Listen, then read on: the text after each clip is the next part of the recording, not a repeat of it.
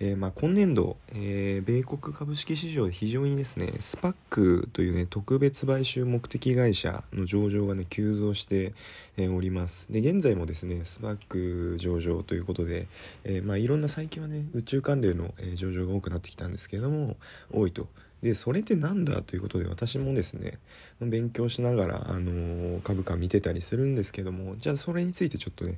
えー、まあ、個人的な、まあ、体験や感想を踏まえて説明していきたいと思います。でまあスパックとは何かって何ですかっていうことなんですけど、まあ、僕も最初ちょっとね分かんなかったです。まあちょっと簡単に言うとスパックは、ま、自身ではね、えー、事業を、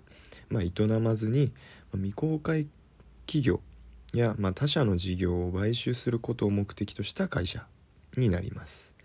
まあ、スパックえー、活用したね、えー、上場の仕組みっていうのは、まあ、まずスパックが上場して、まあ、資金調達を行います。で、まあ、買収先を見つけると、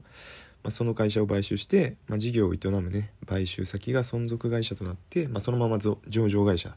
となるということです。まあ、通常ですねこのスパックの上場時には、まあ、どの会社をね買うのか、まあ、分からないと。まあまあ不明ということから、まあ、ブラックチェックカンパニー、えーまあ、白紙の小切手会社とも、えーまあ、呼ばれているということですね。まあ、スパックのですね活用メリットとしては、ま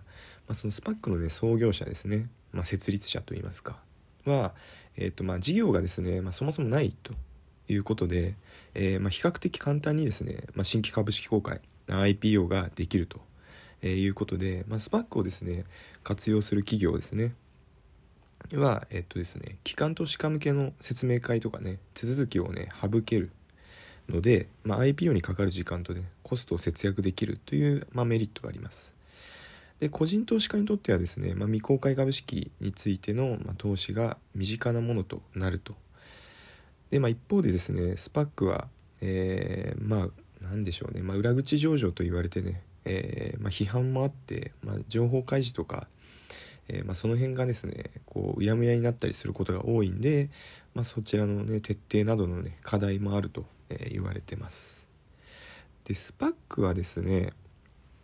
えー、まあ、最近事例を挙げると、まあ、そのアメリカの宇宙旅行会社ですねバージン・ギャラクティック、まあ、昨年のですね10月にですねスパック活用によってニューヨーク証券取引所にま上場しました確かですね初日の終値が、えー、11.11.7とか8とかそんぐらいだったのかな。今はですね30ドル超えてたかな。と思います。えもう一つ事例を挙げると水素燃料電池トラックを製造するですね米国の新興企業ニコラモーターですね。こちらもスパックを、え活用して今年じゃないや去年のね6月に上場、え、ナスダックに上場しましたと。で株価はですね、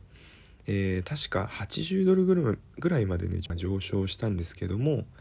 まあ、その後ですね、えー、まあ、ヒンデンブルクっていう株式の、まあ、スパックのね情報、ま株式の情報に詳しいですね、まアナリストみたいな人が、まリークした情報をリークしましたと。不適切なね情報をリークして、まそれを契機にですね、えー、確か17.9ドルぐらいまで一気に下がりました、まあ、そういったですねスパックを使うリスクっていうのも、まあ、存在するということですね、まあ、僕の体験で言うとローズタウンモーター、えー、ティッカーシンボル、えー、ライド RIDE、えー、っていうですねスパックを買ったんですけどもえー、この会社はですね、まあ、先ほどもあったように燃料電池トラックってさっきニコラはね燃料電池トラックって言ってたんですけどこれ EV ですね完全の電気自動車、え、を、えー、まあ、発売する、え、製造メーカーということでね、えまあ、将来を期待して僕もライド買いました他はね散々たるもので、えその時のチャートが非常に素晴らしいもうグランビルの法則のあの上げトレンドの、えチャートだったんですけどもまあ、一気にね最近長期金利の上昇とかもあってがっつり下げちゃったんですね。まあ、そこまでは僕ホールドしてたんですけど、えー、最近ですねそのヒンデンブルクさんっていう人がねまたあのリークね情報をリークしてきて、えー、実際にこう EV のね試作機である、まあ、エンデュランスっていう名前の、えー、車えー、試作機が EV 車があるんですけど、まあ、そちらがですね試験段階で、えー、炎上して、えー、跡形もなくなってしまったという情報がリークされました。まあ、試験機とはいえですねもう跡形もなくもう炎上してしまうほど試験だったもんで、まあ、それでね一気に株価がもう半値以下ぐらいまでいっちゃいましたね。でもう最近の長期金利でももうやられてたんでもう泣きっ面に蜂というかダメ押しというかまあそういう情報が出たんで僕も損切りしましたね。もうちょっとねスパックはまあボラティリティ変動性が価格変動性が激しいということで